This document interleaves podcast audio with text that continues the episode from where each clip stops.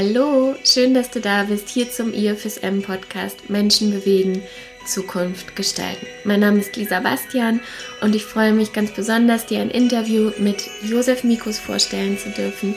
Wir haben uns über das Thema der Mediation unterhalten und äh, natürlich habe ich Josef auch ein bisschen was zu ihm persönlich befragt, denn Josef ist nicht nur schon sehr lange bei uns im Unternehmen mit dabei, sondern ja, aufgrund seiner langjährigen Berufserfahrung ist er Mitglied des wissenschaftlichen Beirates, die für die Zertifizierung unserer Sales Coaches zuständig sind. Aber ich würde sogar so weit gehen, dass er dann auch für den einen oder anderen ja eine gewisse Mentorenrolle innehat. Über das Thema der Mediation habe ich mit Josef gesprochen, was ja, wie, einzeln, wie die einzelnen Phasen aussehen, was wichtig ist, auch wann du als Führungskraft oder Personalentwickler wachsam sein solltest und ab wann eine Mediation sinnvoll ist. Und ich wünsche dir jetzt ganz viel Spaß beim Zuhören. Hallo lieber Josef, schön, dass du da bist. Danke, ja, gerne. Vielen Dank, dass du dir die Zeit genommen hast für den mhm. heutigen Podcast.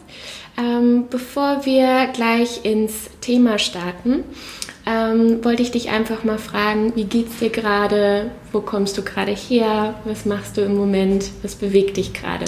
Also ich äh, bin seit gestern hier in Hörgrenzhausen, um mit Klaus zusammen an einem Buchprojekt zu arbeiten. Wir haben gestern so die ersten Orientierungen dazu gemacht, haben ein erstes Modell gemacht. Es geht darum, wie Organisationen in Bewegung kommen, vor allem vor der digitalen Herausforderung.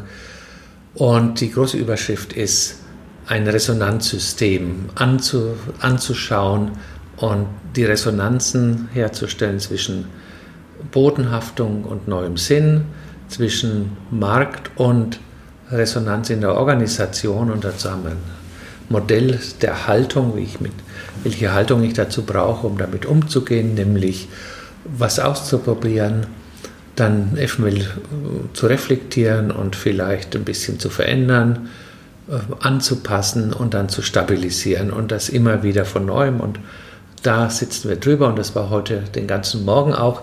Also ich bin mental in einem Buchprojekt im Moment. Sehr schön. Kommen wir doch gleich, weil du auch gerade gesagt hast, du ähm, bist mit Klaus gerade zusammen an einem Buchprojekt. Wie habt ihr euch eigentlich kennengelernt? Wie kamst du zu IFSM? Also ich kenne Klaus schon sehr viel früher vor EFSM und äh, ich hatte eine, bei DATEV, als ich äh, dort äh, für den, unter anderem für das Thema Organisationsentwicklung mit zuständig war, eine Mitarbeiterin, die gesagt hat, du musst Klaus Kissel kennenlernen. Und das waren, waren die Anfangszeiten von Kissel Consult mhm. und dann haben wir Klaus ins Unternehmen geholt und ich habe mit Klaus ganz schnell äh, zwei oder drei Workshops gemacht und in einem Konfliktworkshop haben wir dann zusammen an einem Modell äh, gesessen, nämlich in einem Konflikt, äh, in, einem, in diesem Team die Tiefpunkte und die Höhepunkte auf einem Zeitstrahl haben wir die mit den Teilnehmern zusammenarbeiten lassen mit Kärtchen. Da haben wir gesehen, wo die Kärtchen zusammen ein Cluster bilden in Klumpen bilden und wo da eben Klumpen der Tiefpunkte, der Konfliktpunkte und Höhepunkte des Teamlebens waren. Und dann haben wir den Konflikt damit bearbeitet und dann haben wir gemerkt, ja, wir finden zusammen. Wir haben ähnliche Vorgehens- und Sichtweisen. Ja, wie schön. Und wie ist es dann weitergegangen und ähm, wie lange ist das jetzt schon her?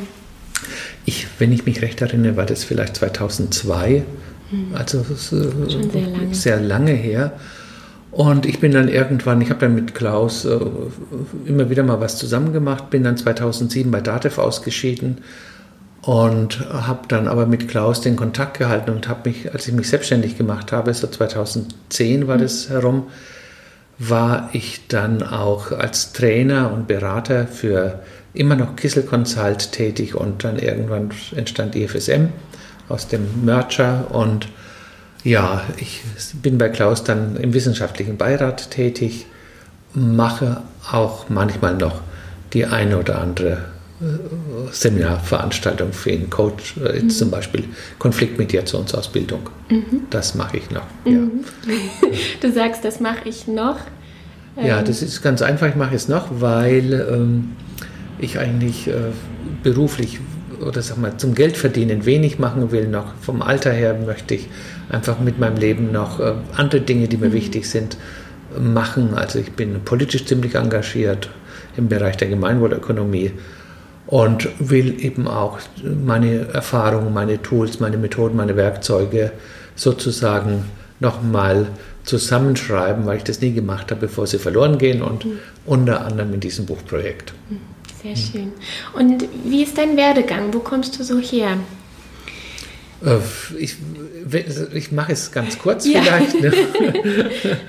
Also ich hatte äh, nach der Schulzeit äh, mehrere Sachen gemacht. Eigentlich hätte, hätte mich immer Elektrotechnik fasziniert, das habe ich aber dann doch nicht gemacht, sondern habe Physik studiert, weil mir das einfach noch von der Theorie her noch wichtiger war. Habe dann irgendwann parallel Theologie dazu studiert und dann Volkswirtschaft und Soziologie und habe dann eben zwei Diplome gemacht und bin danach habe ich zehn Jahre Volkshochschule gemacht. Ich habe also während des Studiums schon immer gearbeitet, habe zum Beispiel Fernseher repariert mhm. und war von der sehr technikaffin, habe aber dann äh, zehn Jahre Volkshochschule gemacht und hatte auch, denke ich, so das Volkshochschulleben nicht nur an meinem Ort, sondern insgesamt, ich denke, ein Stück weit, äh, weit darüber hinausgehend geprägt mit einem Konzept Volkshochschule als ein Ort, ein Ort der Begegnung, ein Ort des gemeinsamen Lernens, ein Ort äh, der beruflichen Bildung, der Gesundheitsbildung, ein Ort des Kreativens, aber vor allem eben ein Ort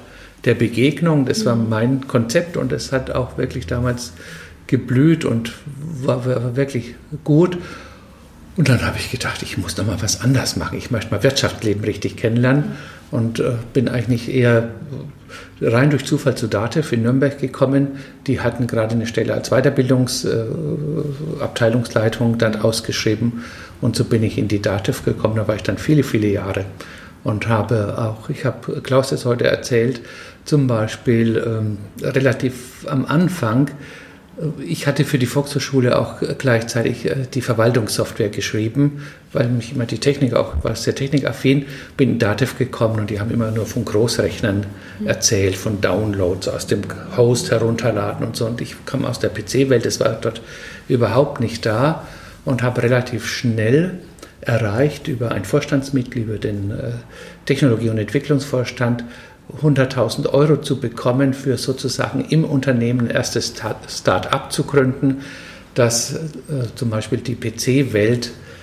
auf der CeBIT eingeführt hatte. CeBIT ist äh, diese mhm. große Messe und wir haben damals mit so einer kleinen Gruppe äh, zum Beispiel einen Film gedreht, der ist in Paris digitalisiert worden. Es gab sonst nicht bei HP. Die Digitalisierung hat alleine 50.000 Mark damals gekostet, ja. wenn man sich die, das vorstellt. Und so waren die ersten Startups und ich habe dann in Datev mehrere so interne Startups mitgegründet mhm. und war beim Consulting sehr stark dabei und so. Ja, vielleicht so viel zu meinem Leben. Das sind wichtig, die, aber parallel auch immer irgendwo politisch noch engagiert, mhm. habe ein eigenes Seminarhaus aufgebaut zum zur Begegnung, auch zur Völkerbegegnung, Völkerverständigung, wo wir sehr viele Leute aus anderen Ländern auch zusammengebracht haben. Damals nach dem Mauerfall war das vor allem aus dem Ostdeutschland, aber auch äh, die gute äh, Freundin von mir, die das mit aufgebaut hat, die ist sehr französisch affin und also wir waren dann Spanier, Franzosen, Mexikaner, es war also Bundesvölkergemisch, das war immer so parallel noch gelaufen. Mhm. Wahnsinn. Ein riesen Blumenstrauß von so vielen Einflüssen, total spannend. Sehr schön. Und Familienleben gab es auch noch. Das gab es auch noch. Ja, ja. und ich wohne im Moment bei meiner Tochter in Konstanz mhm. mit zwei Enkelkindern. Mhm. Und ja, meine Tochter hat auch am Anfang Berater, war im Beraterbereich tätig und ist aber jetzt an, der Uni, an, an die Uni gegangen. Mhm. Sehr so schön. Sehr schön. Ich möchte mit dir gerne über das Thema Mediation sprechen mhm. im Unternehmen. Ähm, und du bietest ja auch hier für IFSM mhm. ja auch eine mhm. Mediationsausbildung mhm. an. Was mhm. fasziniert dich so an dem Thema? Warum mhm. Mediation? Also ich äh, denke, dass äh, in vielen Unternehmen viele, viele latente, aber auch offene Konfliktsituationen da sind, die ich nun selbst erlebt habe das ist manchmal ist im hängt man mit hierarchischen Geschichten zusammen, aber auch eben in vielen Teams, zum Beispiel eben die erste Geschichte mit Klaus zusammen, in vielen Teams äh, ist irgendwann, äh, gibt es aus unterschiedlichen Gründen einfach wirklich Störungen, große Störungen. Und die Menschen in den Organisationen sind oft dann, wenn es sehr verfahren ist, nicht mehr in der Lage, sich selber, sich selber zu helfen, aus den inneren Gefängnissen herauszukommen. Und ich habe eigentlich aus, von diesem Seminarhaus her, das ich mit aufgebaut habe, relativ früh eine Mediationsausbildung gemacht. Von damals noch von einer Amerikanerin aus dem MIT, die äh, sowas gab es hier in Deutschland noch gar nicht. Dann eine, war so eine, eine der ersten in der Mediationsausbildung. Es hat mich immer wirklich auch getragen, weil ich denke, man kann in der Mediation doch äh, vielen Menschen Erleichterung bringen. Man kann verhelfen, dass neue Bezie dass Beziehungen wieder neu gestaltet werden und dass Menschen einfach auch ein Stück weit sich wohler fühlen und Last abwerfen können, befreiter werden und damit einfach auch in ihrem Alltag äh, glücklicher, vielleicht ist glücklich zu viel, aber ein Stück weit zufriedener sind, gerade wenn sie aus diesen ja, belastenden Konfliktsituationen herauskommen. Das war eigentlich für alle mein Motiv. Natürlich sekundär ist eine Organisation, die konfliktfreie Arbeit auch insgesamt äh, erfolgreicher und stabiler. Mhm. Ab wann ist ein Konflikt praktisch ein Konflikt, sodass es eine Mediation bedarf? Also ich würde sagen, wenn einer der Beteiligten äh, sagt, äh, wir kommen nicht mehr weiter und ich, äh, wir müssten da rangehen und andere Beteiligte dann auch mitziehen, dann, dann ist eigentlich eine gute Basis da. Meistens ist es in der klassischen, im klassischen Unternehmen ein Vorgesetzter, der sagt, es, äh, da ist wirklich was, was ich nicht mehr handeln kann, was auch unsere Personalabteilung nicht äh, handeln kann. Und dann bekommt man da einen Auftrag. Äh, und wenn die Beteiligten sagen, ja, das ist uns, das ist wirklich ein Thema, das belastet uns so, dann kann eine Mediation entstehen. Hm. Also, hm. Gibt es so Stufen von Konflikt, dass ähm, hm. die Zuhörer zum Beispiel es so ein bisschen einordnen können? Hm. Du sagtest jetzt eben, es herrscht, es herrscht ein Konflikt hm. und dann wird meistens die Führungskraft oder Personalentwicklung ja auch eingeschaltet und wenn die dann nicht mehr weiter wissen, ähm, wird dann externer hinzugezogen. Aber gibt es so Stufen? Also so ein klassisches Stufenmodell ist von, Glas, von Glasl entwickelt der spricht von neun Stufen und das fängt zum Beispiel an, dass man äh, irgendwo ein Gefühl hat, da stimmt was nicht. Irgendwann kommt es zu Verhärtungen und es wird dann eigentlich, und dann irgendwann wird der Konflikt, der so subkutan war, der gar nicht so an der Oberfläche war, irgendwann wird es aber zum Konflikt, dass man zum Beispiel auch dann sich schneidet ja, dass man sich möglicherweise auch fallen stellt, sich schädigt. Und so die letzte Stufe ist, äh, die letzte Stufe ist gemeinsam in den Abgrund zu gehen. Das heißt, der Konflikt ist so, also ich sehe keine Lösung mehr und lieber gehe ich selber mit drauf, als dass das äh, äh, und nur indem ich dem anderen schade. Aus der griechischen Sagenwelt ist der Medea-Konflikt dort. Mhm. Medea wird von ihrem dem Mann, den sie gerettet hat, den sie liebt, wird, wird aus eher nichtigen Gründen verlassen und sie straft ihn, indem sie die eigenen Kinder tötet. Ne? Das ist so gemeinsam ein Abgrund. Es gibt bei der Stufe 3 oder 4 mit Verhärtungen, ist eigentlich, wo man mit Mediation wirklich gut noch was machen kann. Bei den Stufen, wo es dann wirklich so massiv wird, dass also mit Drohungen Drohungen und mit Gewalt gearbeitet wird, dann ist es oft schon auch zu spät. Mhm. Ja. Das kann man sich fast gar nicht vorstellen, ne? wenn du jetzt sagst Drohungen und Gewalt praktisch im Unternehmen. Gibt mhm. mhm. ähm, Jetzt erlebe ich das ja selbst oft auch so mhm. in Unternehmen, dass mhm. manche sich, ähm, mhm.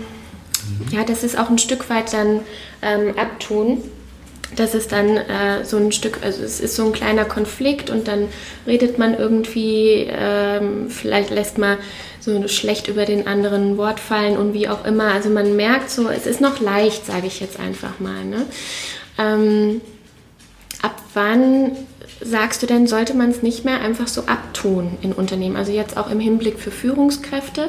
Wo sollten Führungskräfte, Personalentwickler wirklich wachsam sein und sagen, mhm. nee, das müssen wir uns angucken, Leute, da müsst ihr hinschauen? Also zum Beispiel äh, ganz häufig ist, sind, merkt man es in Meetings, mhm. in, in Sitzungen, wenn Leute nicht mehr miteinander sprechen oder wenn auch äh, jemand, wenn einer was sagt und ein anderer greift sofort massiv an, und zwar, wie man so schön sagt, unter der Gürtellinie, also was nicht mehr auf der Argumentationsebene mhm. da ist, sondern ein Stück weit die Persönlichkeit auch diskreditiert wird, muss man, also dann denke ich, ist es wirklich so weit. Mhm. Ist es wirklich so weit. Ich sage mal ein Beispiel. Mhm, In gerne. einem Krankenhaus ähm, ist Montagmorgen äh, Besprechung. Der Chefarzt, Professor mit seinen sechs Oberärzten mhm. und 20 Assistenzärzten. Und der Chefarzt äh, ist voller Groll und, äh, äh und macht seine Oberärzte vor der versammelten Assistenten, Assistenzärzteschaft klein und behandelt sie wie Schüler und äh, erniedrigt sie. Und äh, das kann man nicht lassen. Das kann man wirklich nicht lassen. Da muss eingegriffen werden. Und das schafft dann auch die Klinikleitung nicht. Also da braucht man dann jemand von außen, der das angeht. Mhm. Und den Fall, den ich geschildert habe, den gibt es real und dieser Konflikt war lösbar. Mhm. Man muss natürlich in die Tiefe gehen.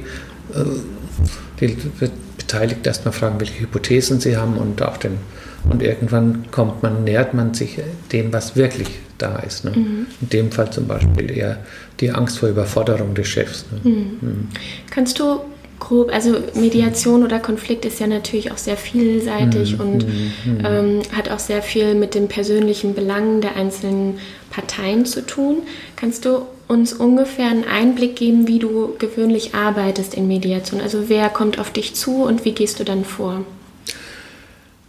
Also in der Regel bei einem Unternehmen bekomme ich äh, einen Auftrag, meistens über die Personalabteilung, manchmal auch äh, Klinikleitung zum Beispiel oder soll ich einen Auftrag. Und dann entscheide ich selber, gehe ich sofort mit allen Beteiligten ins Gespräch. Manchmal ist es auch gut, ein, ein Vor, noch Vorgespräche mit einzelnen Parteien zu führen, um zu gucken, erstmal um den Auftrag, also wirklich einen Auftrag daraus zu formen. Da ist ja wichtig, dass von allen Beteiligten der Auftrag auch äh, mir gegeben wird. Natürlich, um auch Konflikthintergründe zu beleuchten. Also das habe ich am Anfang sehr stark gemacht. Natürlich auch, äh, wenn man äh, ja noch nicht so viel Erfahrung hat. Im Moment mache ich es eher äh, so, dass ich äh, direkt reingehe. Und ich bin auch in Großkonflikte mit 60 oder wie vielen Leuten direkt so reingegangen. Also das kann man schon machen. Mhm. Aber äh, ja, gelingt nicht immer, aber inzwischen denke ich immer, ich gehe direkt in das, ich muss nicht jede einzelne Sicht mhm. von jedem persönlich hören und wer dann vielleicht noch, gibt es dann noch Versuche, einen zu vereinnahmen. Wenn man alle um, an einem Tisch hat, äh, ja, dann ist es einfach äh, auch viel spannender und, mhm. und oft auch ergiebiger, als wenn man ewig lange Einzelgespräche führt. Mhm. Gibt es etwas, worauf du bei deiner Arbeit, bei einer Mediation großen Wert legst? Also gibt es etwas, wo du sagst, ohne das geht es auf gar keinen Fall, das ist mir ganz, ganz wichtig? Ja, es ist eigentlich vielleicht ein ganz, äh, ganz einfaches Thema.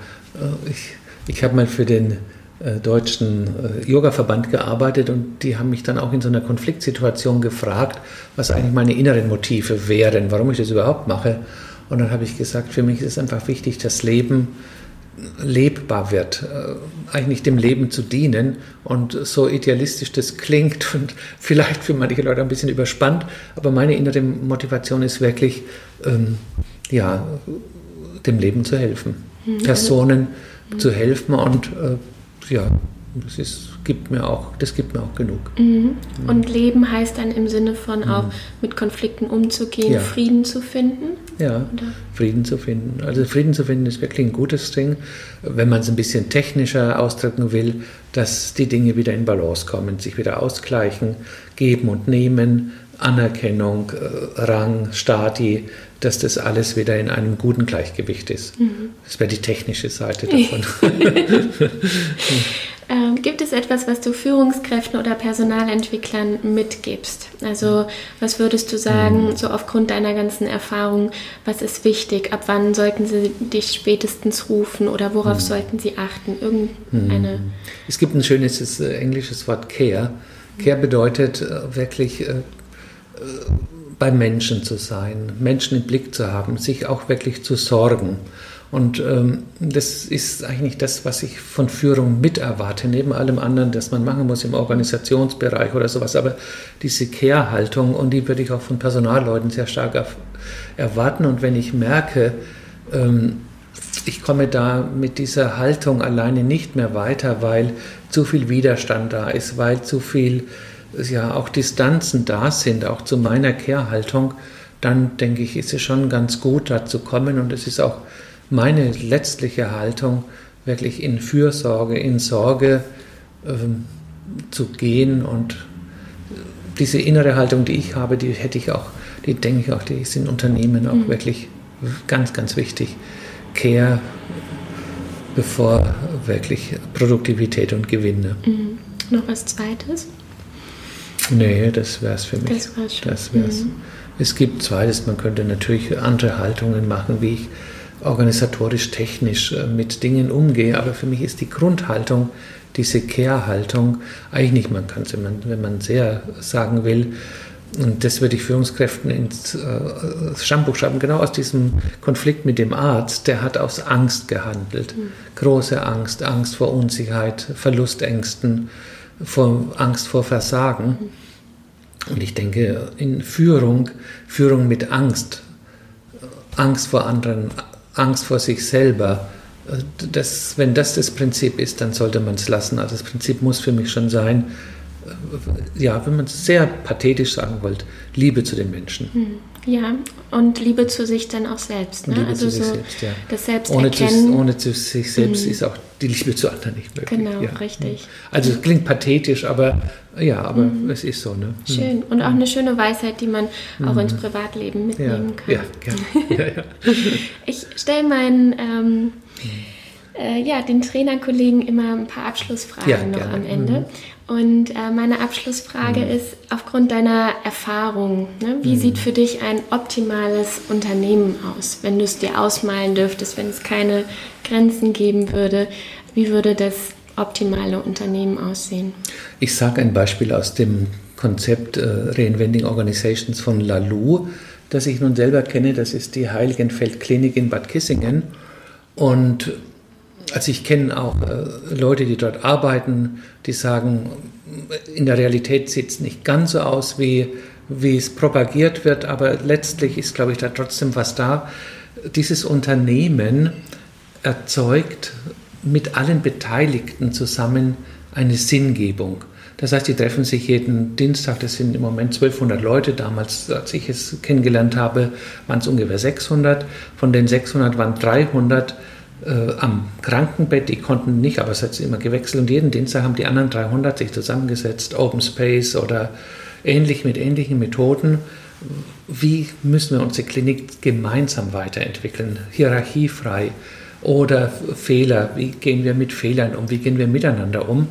Und da ich das nun selber gesehen habe, ja, ich denke, das ist für mich ein ideales Unternehmen, wo alle zusammen, alle wirklich zusammen, auf, wirklich auch gleich, gleichberechtigt, wenn man so ein blödes Wort nimmt, aber auf gleicher Ebene zusammen den Sinn mhm. konstruieren, zusammen aber auch ihre Organisation, ihre Regelwerke, wie sie sich organisieren, machen, zusammen überlegen, wie sie mit dem Kunden umgehen und es ist schon ein Stück weit mehr als äh, moderne Methoden wie Scrum, mhm. sondern es geht wirklich, das ganze Unternehmen mhm. gemeinsam in den Blick zu nehmen, gemeinsam weiterzuentwickeln. Ja, das ist für mich ein ideales Unternehmen. Sehr schön. Vielen Dank für das Beispiel. Was sind noch so für dich Meilensteine, die du unbedingt erreichen möchtest? Für mich selber? Mhm. Ich hatte vorhin schon einen gesagt, ich würde gerne die Sachen, die ich entwickelt habe, irgendwie nochmal zu Papier bringen weil manche Dinge habe ich gedacht, ah, da war viel Kreativität und es hat viele Resonanzen auch gegeben.